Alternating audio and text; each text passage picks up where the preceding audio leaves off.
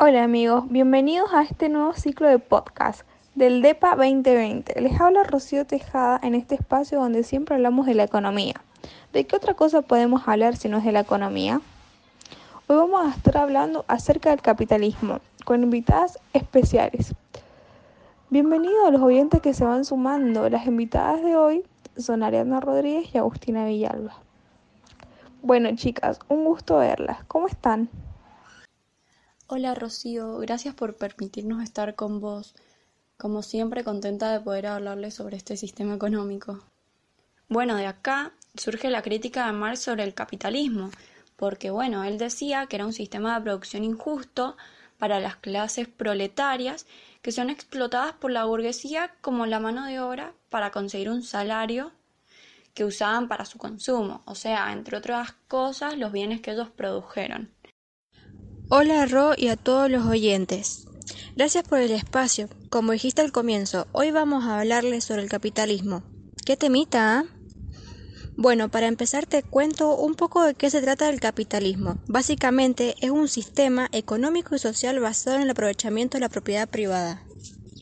A ver, ¿cómo te lo explico? Marx no está equivocado, sino que Marx desarrolló una teoría muy buena y que funcionaba, pero solo en la teoría hay que reconocer que era un genio indiscutido.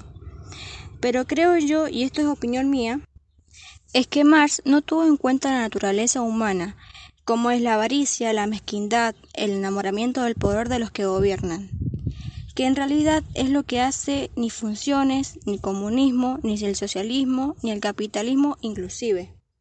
Sí, Adam es uno de los representantes como también David Luke, David Ricardo y Tomás Malthus. Adam decía que el crecimiento económico dependía de la amplitud del mercado.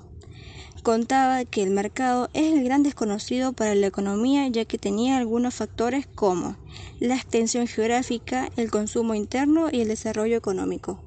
También podemos decir que en el capitalismo aparece la metáfora de la mano invisible, que bueno, señala a la economía como una herramienta de capacidad para que nosotros alcancemos el bienestar social mientras busquemos el interés propio.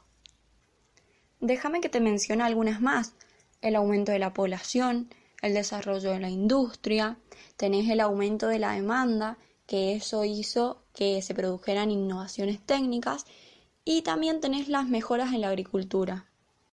Hay diferencias porque el sistema capitalista defiende la libertad económica, la elección del consumidor y el crecimiento económico. En cambio, en el sistema socialista el Estado controla la economía y es responsable de reducir la desigualdad social a través de programas que benefician a los pobres. Te menciono algunas características del capitalismo. Tiene el capital como centro y objetivo, genera clases socioeconómicas, promueve el libre mercado y la competencia, defiende y propone la propiedad privada de los medios de producción, entre otras, obviamente.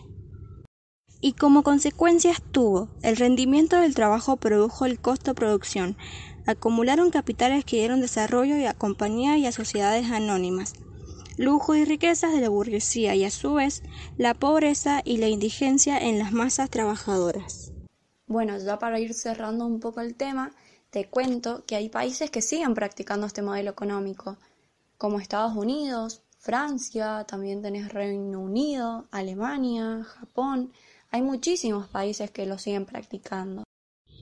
Para mí no hay mejores sistemas porque las personas son diferentes unas a otras.